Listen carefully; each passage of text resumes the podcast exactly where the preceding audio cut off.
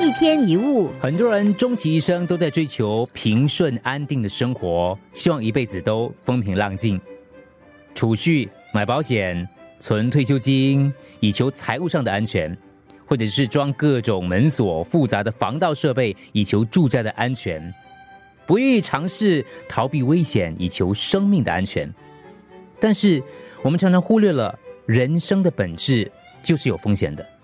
从受孕、怀胎到出世、长大之后，有各种不同的风险。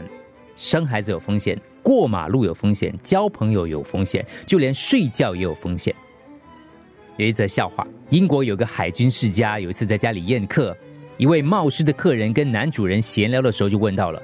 哦，在海上航行一定很危险吧？海军军官男主人说：“那当然，比方说像我父亲、我祖父还有曾祖父三个人都是死在海上的。不过话说回来，又有哪个地方绝对安全呢？哦，那你们家真可怜呢！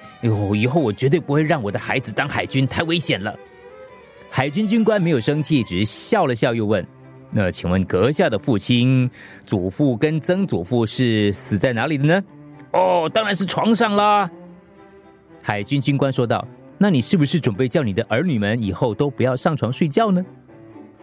绝对安全是一则神话，唯一能够获得绝对安全的人是躺在棺材里、埋在地底下的。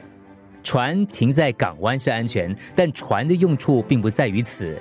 人如果躺在地上，就不会跌倒。但这也不是人活着的目的。